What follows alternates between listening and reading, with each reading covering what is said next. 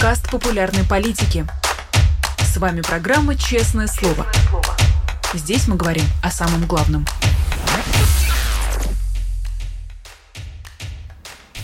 17 часов в Москве. Вы смотрите «Честное слово» на канале «Популярная политика».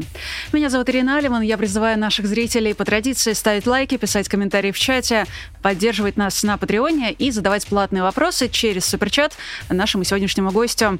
На связи у нас старший научный сотрудник фонда Карнеги Андрей Колесников. Андрей, добрый день. Добрый день. Я думаю, что все мы без исключения последнюю практически неделю переживаем авторшоки а, вот этой попытки а, военного мятежа а, со стороны Евгения Пригожина. И, конечно, сейчас, я думаю, многие анализируют те последствия, которые мы уже сейчас видим, пытаются спрогнозировать, там, возможно, последствия будущего. Мы уже видели, как Владимир Путин поблагодарил тех людей, которые не имели никакого отношения, никакого отношения к подавлению мятежа. А теперь мы видим очень странную ситуацию с генералом Суровикиным, который который загадочно исчез. А является ли это, может быть, эм, еще одним следствием в виде репрессий? И как вы вообще оцениваете э, те слухи, которые ходят вокруг него, по-моему, со вчерашнего дня, о том, что он якобы задержан и, в общем, сидит теперь где-то в э, темнице сырой? знаете, парадоксальным образом, может быть, я как-то не профессионально для своего как бы клана скажу, мне абсолютно все равно, что происходит с генералом Суровикиным, э, потому что это не имеет никаких последствий для а, ситуации с тем, что делает государство с обществом, что делает государство с гражданским обществом, как оно, а, едва очнувшись от мятежа, немедленно стало выносить приговоры, немедленно стало преследовать людей, а, немедленно стало делать все то, что оно делало до того, там, признавать организации нежелательными.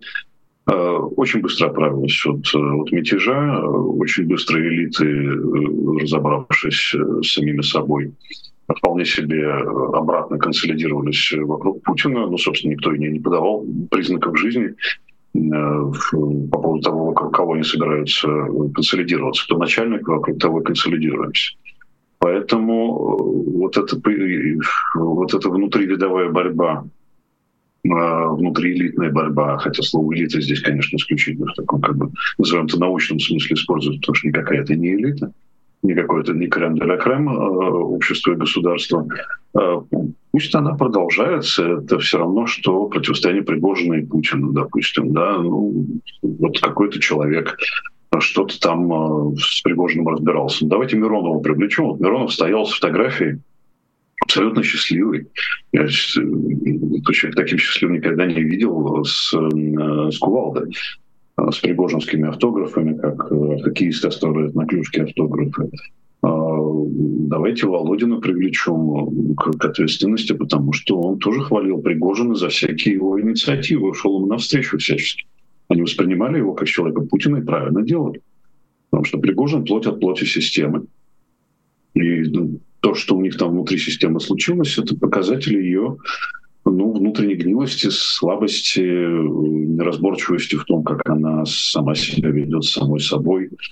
Э, так что где Суровикин, где Герасимов, э, где Пригожин, кстати говоря. Э, с точки зрения того, что делает Путин с, со страной, с другой страной и со всем миром, это, это, это имеет очень мало значения. Ну, по крайней мере, да, это имеет значение сейчас для журналистов, а, поскольку а, иностранные журналисты об этом пишут, а журналисты российские, которые не являются пропагандистскими а, работниками, пытаются эту информацию хоть как-то проверить. Поэтому, конечно, нам тоже действительно интересно узнать, что об этом думают наши спикеры. Но если отбросить, собственно, личность Суровикина, и, честно говоря, хочется действительно говорить не столько о вот этих конкретных властных функционерах или военных функционерах, сколько о влиянии на общества, то, как вы считаете, уже э, можно говорить о том, что и на общество усилятся репрессии, или они просто продолжились, как вот вы уже упомянули, как были? Также продолжают признавать нежелательными, также вот завтра выкатят иноагентов. На общество это повлияет? Э, общество в целом, э, конечно, все-таки заметило то, что произошло не можем сказать, какая часть общества в буквальном смысле это заметила, потому что есть люди, которые это, как ни странно, в принципе не замечали, вот то, то, то что происходило. Ну, какая-то вот история, что-то там произошло, кто-то на кого, кто-то куда-то направил какие-то войска, для этих людей существует Путин, для этих людей существует их частная жизнь, а для этих людей существует возможность вести эту частную жизнь. Все остальное не имеет э, принципиального э, значения. А какая-то часть общества заметила, что, вообще говоря, государство оказалось слабым. И никакие, как бы то, что называется after party, так сказать, действия, встречи Путина с восторженной толпой, его расшаркивание с силовиками, которые не успели себя проявить, не успели, собственно, протестировать собственную верность, Э, это все свидетельство испуга. Он просто показал, как он испугался. Просто показал, как, как он и государство лгало, когда говорил, что частная военная компания, Вагнер — это частная военная компания. Оказывается, разделы спорта и культуры в расходах э, государственного бюджета — это примерно столько же, сколько получал э, этот человек. А, то, что да, в теории называется rolling bandits, э, не, не стационарный бандит, э, кочующий бандит, который захотел стать стационарным, он захотел стать равным э, своему как бы своему своему демиургу Путину. Он предложил ему предложил ему свои услуги теперь уже на более высоком уровне, не просто как повара, не просто как тролля, не просто как поставщика живой силы кадрового его величества, но как человека, который стал политиком, у которого появился рейтинг. И он ему как бы сказал, послал месседж, давай чувствовать себя друг друга на равных, используй меня в этом качестве. Это предложение не прошло, и случилось то, что случилось. И государство обнаружило все-таки свою слабость. Э, слова Путина о том, что народ консолидировался вокруг него, и те доказательства, которые сам себе предъявил в Дербенте — когда восторженная толпа его окружила, и он пренебрег впервые за это время санитарными ограничениями, потому что любому авторитарному вождю, любому тоталитарному вождю важна связь с массами. Непосредственная э, связь с массами должен чувствовать дыхание стадиона, как э, должен чувствовать э, спортсмен. А, вот несмотря на это все, то, что он показал испуг, то, что он показал слабость, в том числе силовиков, а, это в обществе, наверное, все-таки было замечено, и все-таки Путин уже немножечко не тот а, вышел из этого, из этой попытки э, путча. Потому что до сих пор непонятно, а Пригожин боролся за власть? За власть боролся ГКЧП в 91 году в августе. За власть боролся э, тогдашний парламент в октябре 93 года. А, а здесь что было? Что хотел показать, сказать, э, продемонстрировать Пригожин. Неужели действительно он бы пошел на Кремль? Неужели действительно у него был такой посыл? Он об этом не говорил. Он, он не ставил таких задач и не информировал об этом общество. Вот э, это все показывает, насколько система, созданная Путина, перехитрила сама себя и в результате сама профинансировала мятеж против самой себя, да, потому что гигантские деньги были выделены Э, Пригожину государством на э, аутсорсинг государственных функций. В результате на эти же деньги э, Пригожин пошел на Москву. Это поразительная вещь. Что, что еще больше поразительно, что Путин в этом открыто признался. Так что долгосрочные последствия, наверное, все-таки довольно серьезные, но мы все видим, что кто начальник, тому и подчиняются. И средний россиянин, и средние представители элиты, они э, уже очень быстро перестроились, и все началось заново. Никаких специальных стимулов для того, чтобы усиливать репрессии, э, собственно, нет и быть не может, потому что они так очень серьезные, и они так очень сильные, они так антиконституционные. Э, так что эта машина просто будет катиться дальше, как она катилась до мятежа, так также она будет катиться и после мятежа.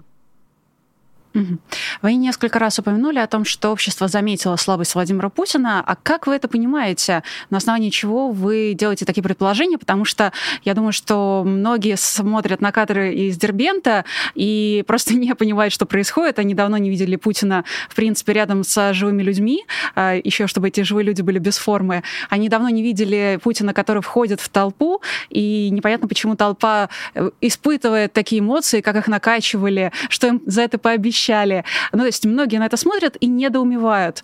И совершенно понятно действительно, что Путин это делает для того, чтобы вот создать некую картинку, но все-таки на основании чего вы делаете предположение о том, что общество заметило его слабость? А, ну, смотрите, Дербент. Если бы в Дербент приехал Филипп Киркоров и пошел к толпе, мы бы увидели примерно такую же картину. приехал о селебрити, некая знаменитость, некий человек, который вот витает очень высоко, а тут он спустился на землю, его можно потрогать для толпы любой, для толпы фанатов футбольных, для толпы фанатов, не знаю, концертных, для толпы фанатов политических, это примерно одно и то же. Дагестан, между прочим, одна из немногих территорий, которая протестовала сознательно с э, четким посылом не делать из наших детей э, удобрения э, после начала частичной мобилизации. Это утверждение господина Меликова, главы Дагестана, что в Дагестане нет ни одного человека, который бы не поддерживал действия 24 февраля, это неправда. Э, это, это, это он может рассказывать Путину, но думаю, что Путин даже не поверит в это. А потом э, Дербенский феномен хорошо известен в истории диктатур. Восторженная толпа также встречала Муссолини, допустим, да, что не, не, не помешало той же восторженной толпе потом его повесить за ноги э, с Кларета Питачи на площади. Так что следовать за толпой как за индикатором э, популярности э, лидера, э, пожалуй, это довольно сложное занятие. В брежневские времена вот так вот Брежнева встречали в Баку. И там Гидар Алиевич Алиев устраивал ему самые, самые как бы широкие, еще более крутые, чем в Грузии, встречи. А, соответственно, здесь произошло примерно то же самое. Здесь, я думаю, что был элемент организованности. А, некоторой. Вот. А то, что общество заметило, э, я думаю, что вот э, это опять же наши как бы предположения. Я не думаю, что это скажется на среднем показателе социологии. Поддержки, не поддержки, одно, одновременной поддержки окончания специальной военной операции, одновременной поддержки наступления на Киев. Все, все, это, все, все это присутствует в общественном сознании одновременно, парадоксальным образом. Но все-таки э, думаю, часть думающего общества поняла, что, что произошло нечто экстраординарное. А, элита уж точно поняла, но повторюсь, кто начальник, э, кто победил, кто вышел главным из э, этой самой, из любой заварушки, тому они и служат. А, так что э, пока, к сожалению, все то, что было до этого, оно и продолжится. Во время мятежа или там немножко после него кто-то мне там писал, что там, может быть, сейчас Путин прекратит войну, а может быть, вот сейчас э, как-то все изменится. Да нет, конечно, ничего не изменится, все будет продолжаться. Мы это видим. Уже не, не успел осесть пыль после ростовской истории, московской истории, как был удар про Краматорск. Ну, о чем здесь говорить? Э, и тут же пошли приговоры. Приговоры 12 лет. А, значит, физику за измену родине сегодня там 8 лет красили, красильщику, ну и так далее, и так далее. Все, система работает как часы. Эта машина не может остановиться, если только она в результате не сломается. Мятеж ее не сломает. А может быть такое чисто теоретически, что эти элементы машины уже не настолько связаны с собой и не, уже не представляют собой вот такую единую целую моногамную систему, как это было раньше, и что одно событие никак не влияет на другое. Условный мятеж не влияет на то, что суды продолжают а, штамповать свои решения и осуждать людей. Потому что, в общем и целом, мне кажется, очень многие аналитики, и, насколько я понимаю, вы, например, а, в своей колонке для New Times Times все-таки пишете о России нынешней как о потенциальном failed state, э, как минимум э, с точки зрения того, что государство потеряло свою монополию на насилие, более того, добровольно его отдало. И как будто бы в такой ситуации система, которая раньше казалась такой монолитной, сейчас уже на самом деле может идти в разнос. Просто, может быть, нам еще это не настолько очевидно. А, вы знаете, вопрос о том, является ли Россия э, fail state, ответы да и нет. А, да, потому что э, нормальные государства демократические не начинают в 21 веке то, что Путин начал 24 февраля. Нормальные демократические современные э, государства не апеллируют к средневековому миссионизму, не апеллируют к национализму, империализму. Эту одежду носили в 19-20 веке в 20 веке всякий раз э, ношение этих одежд оборачивалось катастрофой.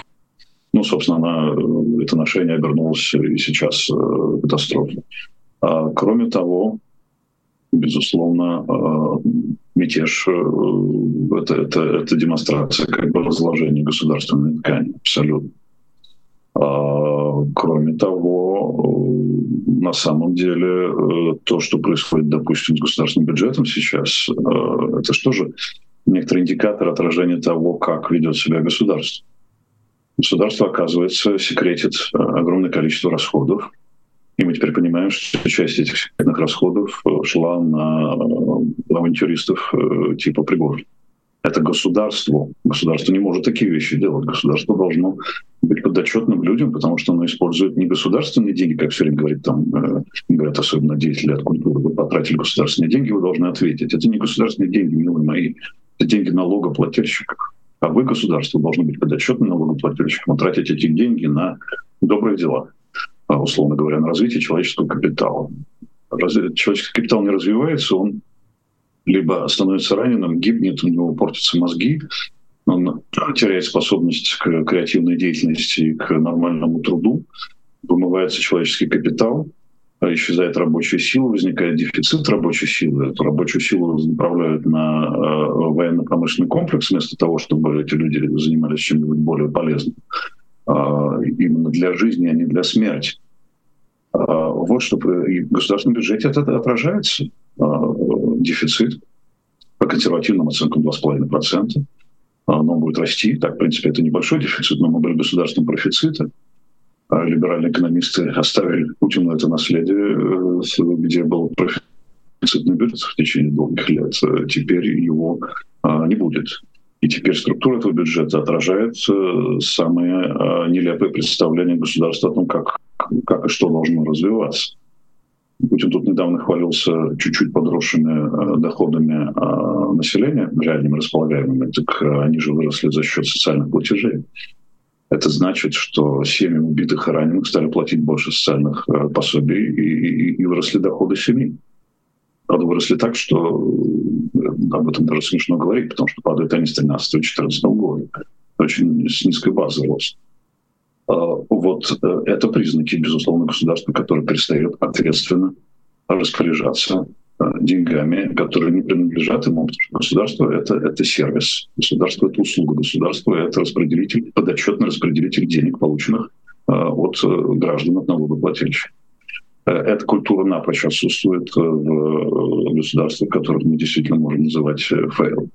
Нет, потому что мы видим, что есть какая-то внутренняя сопротивляемость, резистентность этой системы. Она продолжает существовать.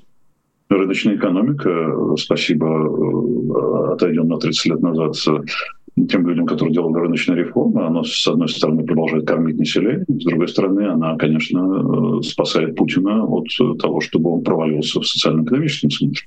Это только рыночная экономика спасает а, устойчивость э, Путина держится на равнодушии на население.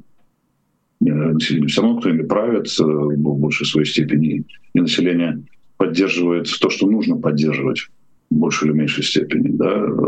Когда мы говорим о поддержке войны, удивляемся, что такие большие цифры, надо понимать, что существенная часть поддержки это скорее поддерживает, это значит равнодушная поддержка, безразличная.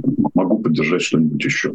Или если скажете не поддержать, не поддержу это, то но эта штука работает. Вот это безразличие, оно тоже казалось э, такой вот подпоркой очень серьезной, которая до сих пор не провалилась вниз, не утонула в болоте этой самой э, э, путинской системы. Так что она, эта система оказалась очень устойчивой. Сейчас идут большие споры, разговоры о том, насколько устойчивыми вообще оказались э, авторитарные э, режимы в 21 веке, от Венесуэлы до Белоруссии и России. Стыдно быть в этом ряду. Ну, Россия давно в этом ряду, и в этот ряд ее поставил Путин. Так что в этом смысле мы и failed state, и, и, и не failed state. Эм, знаете, по поводу эм, финансовых затрат, скажем так, э, в копилку к тому, что вы уже перечислили, я вот уже буквально пару дней э, наблюдаю э, полное отсутствие реакции на тот факт, что Путин назначил для Беларуси самую низкую цену на газ в мире до 2031 года. Он это сделал пару дней назад, ну вот в знак благодарности. Так что если вот совсем докручивать эту историю, то это буквально мятеж, который был проспонсирован Владимиром Путиным. Соответственно, издержки в виде виде там перекопанных дорог, рухнувших, разбитых самолетов, убитых людей, плюс еще благодарность для Александра Григорьевича Лукашенко. Но, знаете, мне бы хотелось все-таки уточнить, если устойчивость путинского режима заключается в равнодушии, то где его слабое место? Все-таки в неравнодушии общества, в том, чтобы оно однажды проснулось и ощутило себя субъектным, или в чем-то другом? Знаете, э, долгие годы, именно годы, даже не последний там, год или месяц, недели, а, идут разговоры по поводу того, что вот-вот режим обрушится. Это похоже на разговор о том, что вот-вот э, Путин э, сильно заболеет и куда-то исчезнет, э, и так годами происходит. То же самое с обрушением режима. Он, он шатается, он скрипит на ветру истории, он, он неэффективный, но стоит, Путин стоит. И рейтинги его, конечно, падают, но за счет всяких там боевых действий и консолидации вокруг флага те самые рейтинги повышаются. Э, его, его слабое место в том, что его никто не будет защищать.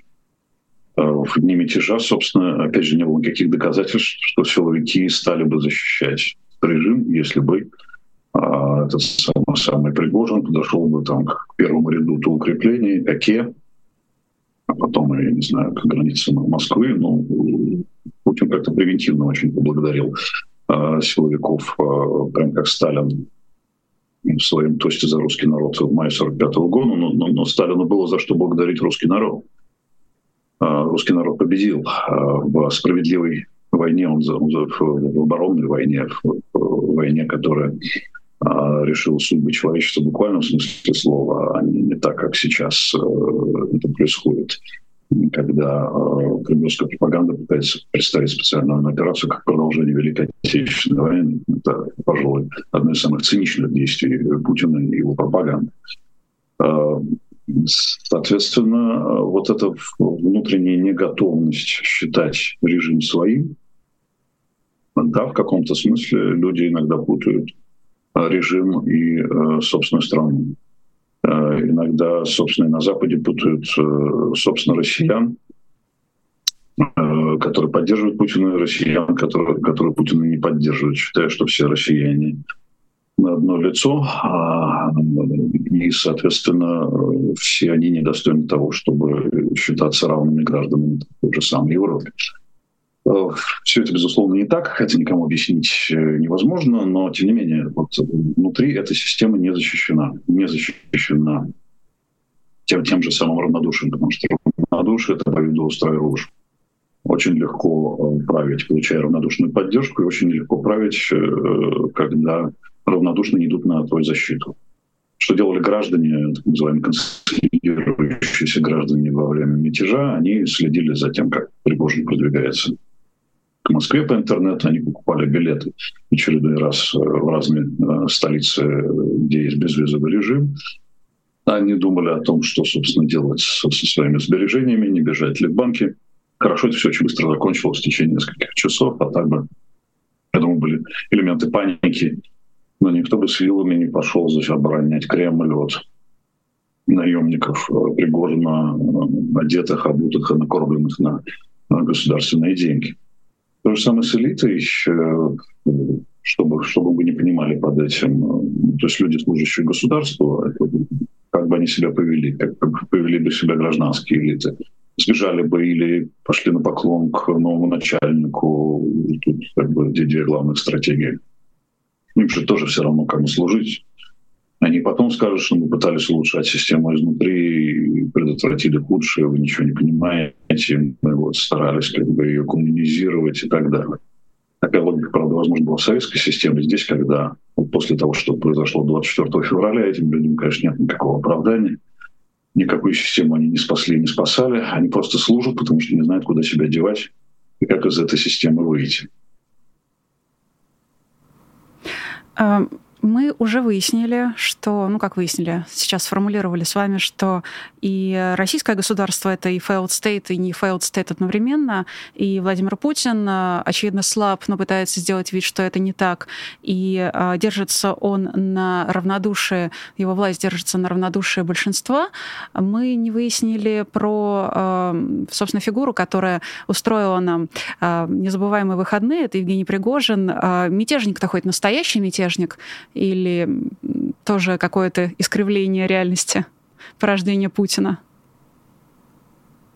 Ну, Пригожин э, стал э, за последние там, пару месяцев начинающим политиком, в буквальном смысле этого слова, потому что у него появился рейтинг доверия, э, согласно данным Левада-центра. Но политик он оказался неопытным, гораздо менее опытным, чем разруливатель, чем тролль, чем повар, чем поставщик этой самой живой силы главы Его Величества оказалось, что это немножко разные вещи. В политике очень важно целеполагание. Кстати говоря, Путин плохой политик именно потому, что, несмотря на то, что он так долго держится на, на троне, именно потому, что у него нет целеполагания. Мы не понимаем, что он делает, зачем он делает, зачем он начал 24 февраля, что он, собственно, строит, какой режим, зачем нам отгораживаться от Запада, который нам принес все от технологий до денег, а, до одежды, да, в буквальном смысле слова, до еды. В чем смысл э, рассказывать о том, что, мы, что он нас всегда этот Запад хотел а, разрушить, если он всегда нас укреплял? Западу ужасно нужна была спокойная, богатая Россия, чтобы она не, больше не, не делала то, что делал Советский Союз. Вот что хотел на самом деле Запад, вопреки представлениям о мире Путина, Патрушева и всех остальных говорящих голов этого, э, этого режима. Так вот, Пригожину тоже проблема с целеполаганием. Он так и не объяснил ни себе, ни другим. Он шел. Он шел выбивать деньги, которые ему не додали. А, точно так же, как он пытался выбить деньги из Беглова, когда тот э, в Санкт-Петербурге отказался, там, очевидно, от каких-то контрактов. И Пригожин как раз в 20 году очень шумел по этому поводу. А, точно, это такой же шум, как с Бегловым, или, или это борьба за власть? Э, он потом сказал, что это был марш протеста. Нашел слова. Значит, это не была борьба за власть. Значит, это не была... Не, не был мятеж. Это был марш протеста, окей, но только очень странный. Почему-то был на танках, почему-то был с маршем вооруженных людей, а он почему-то был со сбитием э, значит, летчиков из официальной армии. То есть у этого марша были жертвы, кого-то задоптали получается, что это вообще было, кто это такой. Поэтому из него мятежник э, оказался очень слабенький. А, если бы он боролся за власть, ну, он был бы настоящий мятеж. Если бы он хотя бы формулировал цели, ну, недостаточно быть, опять же, селебрити в Ростове-на-Дону и устраивать там Пригожин фест. Ну, недостаточно для того, чтобы а, стать таким вот э, настоящим политиком, не говоря о том, чтобы стать настоящим лидером нации. Он говорил, что надо продолжать воевать. В противоречии с этим говорил, а что по Путину и Шойгу из- из-за коррупции, или Шойгу из-за коррупции начал это 24 февраля. Ну, это кому он рассказывает? Э, самому себе, что зря начали или не зря начали? Если зря начали, зачем ты участвовал э, в боевых действиях? Зачем ты положил огромное количество жизней российских граждан? От того, что они заключенные, они не перестают быть российскими гражданами. Но это же не пушечное мясо. Зачем ты превратил их в пушечное мясо? Сознательно. Еще эту технологию подарил государству, которое теперь радостно Минобороны перехватило эту технологию пытаются значит, э, заниматься примерно э, тем же самым. Ну и э, вот эти слова «давайте поживем, как в Северной Корее», давайте поживем, да, и так, ты лидером не станешь, ты станешь лидером не пойми кого, средний класс, который все-таки присутствует почти основной части населения в больших э, городах, а большие города в России все-таки преобладают, э, вряд ли захотел бы пожить как в Северной Корее после того, как он жил, э, ну, после того, как он жил так же, как на том самом проклятом Западе, который, где живет сатана и сплошной ЛГБТ. А эти люди жили так же, как в Париже, эти люди жили так же, как в Нью-Йорке, эти люди, люди жили так же, как в Праге долгие годы благодаря рыночной экономике не стали потребителями западного типа. Русская речь звучала во всех уголках мира, но они не стали гражданами. Они не разделили ценности демократии. Они не поняли, что чтобы сохранить вот это все, нужна демократия, нужна ротация власти, нужно менять людей наверху, нужно консоли... нужны консолидированные решения после их обсуждения через процедуру, не через имитационный парламент, а через настоящий парламент. И тогда вы действительно долго будете жить, как в Париже, как в Риме, как э, в Берлине, как в Лондоне. А так эта жизнь оказалась очень короткой. Да, сейчас есть как бы по-прежнему, как мы говорили, рыночная экономика, но она очень шаткая. Она уже не способна накормить всех, а население беднеет, средний класс размывается, человеческий капитал ухудшается и убегает, и исчезает, и умирает. А, это другая история. Чтобы она не повторилась, нужна демократия. Этого мы, в широком смысле, мы не понимаем и не хотим понимать. Значит, принципиально не хотим. Как вы считаете, есть ли вероятность того, что Пригожин попробует а, вернуться в Россию, либо из Беларуси, ну или еще откуда-нибудь, а, вновь попытаться стать политиком, пусть и на, на аутсорсе, пусть и на удаленке? А, Все-таки мы заметили, как мне кажется, интересный момент, как будто бы Владимир Путин боится Пригожина. Это если верить пересказу его телефонного разговора с Лукашенко, это если просто оценивать по каким-то косвенным признакам. И как будто бы бы обычные люди не боятся Пригожина. Вы сами пишете о том, что Пригожин для себя избрал нишу популиста. И мне кажется, кстати, у него это не так уж и плохо получается. Я сейчас ни в коем случае не э, с позиции того, что он молодец, а с позиции того, как он себя подает и как это работает. Э, как вы думаете, попробует ли он еще раз попробовать стать политиком? Если бы он не пошел на этот мятеж, он бы не поставил крест на своей политической карьере. Может быть, она каким-то образом продолжится. Не очень понимаю, каким, потому что сейчас, я думаю, ему будет не очень легко. А, боюсь, что его, он сам и его оставшиеся ему верными э, наемники, они э, скорее превращаются в некий штрафбат э, под контролем батьки Лукашенко. Это не политическая позиция. Вещать оттуда Лукашенко ему вряд ли э, позволит. Э, произносить речи э, возможности у него сейчас будет гораздо меньше, потому что его медиа-империя досталась, досталась другим путинским аутсорсерам. Они забирают эту медиа-империю, они забирают его оружие, они забирают его вооружение, экипировку и так далее. Так что э, если бы он немножко потерпел, не задирал ставки, а вел бы себя спокойно, даже в каком-то смысле потеряв деньги и работу, он бы мог стать политиком. Почему я говорю, что неопытность именно в политическом смысле его подвела? Он делал шаги как э, классический популист, посылал грубые антилитийские месседжи, это многим нравится. Это не могло бы увлечь большие массы населения, но, тем не менее, он, думаю, что наращивал бы Э, очки в рейтинге доверия э, уступают только Лаврову, Шойгу э, и Мишустину, второму политику по рейтингу доверия в стране. Тем самым сохранил бы какие-то шансы, с ним бы, с, ним бы вынуждены были считаться, и рано или поздно с ним, с ним бы заключали бы какие-то секретные сделки, сохраняя его в политике может быть, не позволили бы ему занять нишу с какой-нибудь своей партией, но как-то вот э, о чем-нибудь договорились бы, каких-то новых услугах. Он сам слишком задрал свои ставки, он сам слишком поверил в свою популярность и вседозволенность. И теперь мне очень трудно представить себе, как он будет э, возвращаться в политику и каким образом. Разве что настанут времена какого-то как бы другого хаоса, который пока не просматривается. А, и он в нем поучаствует э, как одна из как бы махновских группировок, но ну, и про него вспомнится, что он когда-то был популярен и начнут снова к нему прислушиваться. Но пока ему, в том числе, я думаю, могут заткнуть рот вполне а, успешно. Тут вообще Нет, речь то, идет чтобы... о жизни и смерти, потому что я думаю, что там все серьезно. Ну, справедливости ради, не то чтобы мы будем по нему как-то особенно сильно скучать.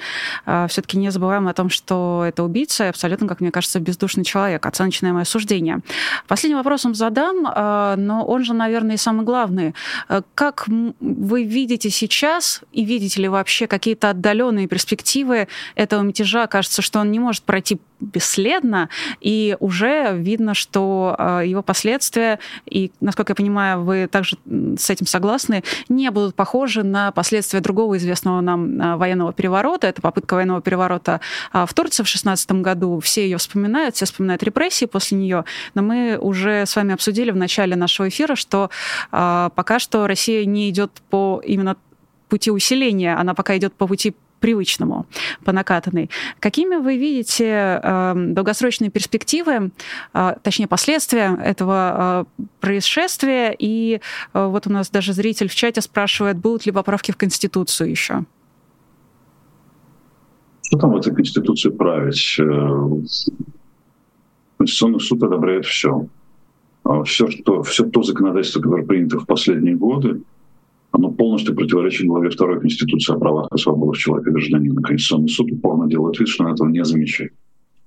А последний кейс э, с признанием конституционной э, статьи Уголовного кодекса о дискредитации армии э, просто поставил крест жирный на конституционном правосудии в Российской Федерации.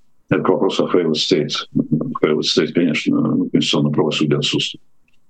И Конституционный суд, и господин Зоркин предъявили огромное количество доказательств того, что конституционное право, конституционное правосудие в России э, ими же со своими же руками э, уничтожено. А кто здесь вообще как бы, угрожает конституционным основам государства? Большой вопрос. А что касается э, отдаленных последствий, в той же самой Турции эти перевороты были довольно регулярным делом. Э, иногда сильно, иногда не слишком сильно меняли образ жизни э, турецкой нации. Потом это не помешало ей прийти к какому-то прообразу демократии, потом это не помешало ей прийти э, к тому состоянию авторитарному, в котором она находится сейчас, но менее, безусловно, авторитарному, чем в сегодняшней России. Что по-разному складываются, складываются разные истории разных государств, и они вот есть такое понятие «особый путь». Значит, вот у каждой нации свой особый путь, э, которым она ходит по порочному кругу. Турция и Россия в этом смысле не, не исключение. Этот мятеж, о котором мы говорили, безусловно, оставит э, следы.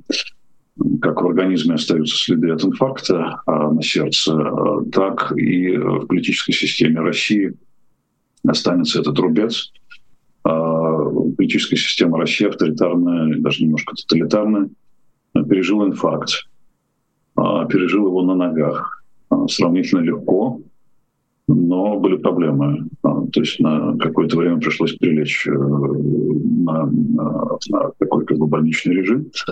Но, тем не менее, практически э, последствия сейчас э, купированы но э, как и человек, с, с, который когда-то пережил инфаркт, так и политическая система, которая когда-то пережила инфаркт, она не очень здорова. Ей приходится действовать с оглядкой на этот факт. Если она действует без оглядки, можно получить второй инфаркт, например. А как, э, пока не очень понятно, откуда эта угроза придет, тоже непонятно. Кто мог подумать, что Пригожин окажется той самой угрозой, которая вот эту систему начнет подрывать изнутри. Так что э, рубец остался. Простите, а пациент, о котором мы говорим, э, я имею в виду режим, он э, скорее мертв или скорее жив? Нет, он скорее жив. Режим Путина жив. И он продолжает функционировать примерно в том же режиме, в каком он себя ввел после начала специальной военной операции. Это угроза миру, в буквальном смысле этого слова. И это э, грубейшее подавление прав граждан внутри страны с применением э, репрессий. Ну вот на такой, честно говоря, грустной, но зато честной а, ноте мы с вами завершаем эфир в честном же слове. Андрей, спасибо большое, что нашли время и вышли в эфир. У нас на связи был старший научный сотрудник фонда Карнеги Андрей Колесников. Еще была я, меня зовут Ирина Алиман, еще были вы, зрители, которые посмотрели в онлайне и поставили лай- лайк, а если вдруг лайк не поставили в онлайне, а у вас есть еще буквально пару минут эту ситуацию исправить, а если в записи смотрите, то тем более. А, пишите комментарии, а, делитесь делитесь обратной связью, а, пишите ваше мнение, нам оно, безусловно, всегда важно и интересно. И, конечно же, нам очень важно и приятно, когда вы нас поддерживаете, например, на Патреоне.